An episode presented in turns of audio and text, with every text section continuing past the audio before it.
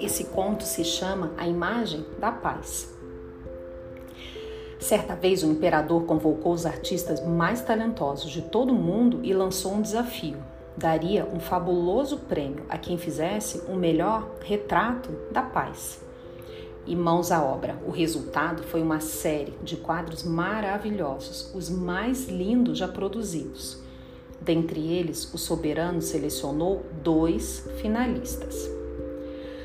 No primeiro, tudo era a mais pura paz. Via-se um lago cristalino, montanhas verdejantes e vários passarinhos voando no céu azul.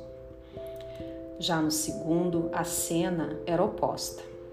Via-se um precipício assustador e ao fundo um céu negro cheio de relâmpagos. Tudo isso enquanto uma cachoeira desabava morro abaixo violentamente junto da tempestade.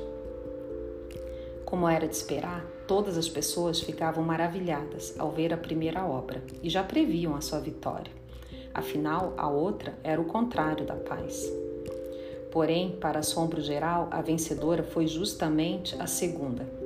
E o imperador explicou a sua decisão. Vocês não observaram o detalhe mais importante da pintura. Reparem. Então todos conseguiram enxergar o incrível detalhe.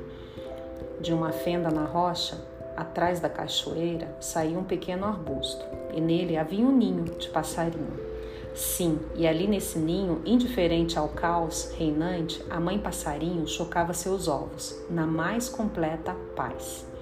E o soberano completou: Estar em paz não significa estar onde não há confusão ou dificuldades. A verdadeira paz acontece quando, mesmo em meio a tudo isso, você permanece calmo em seu coração.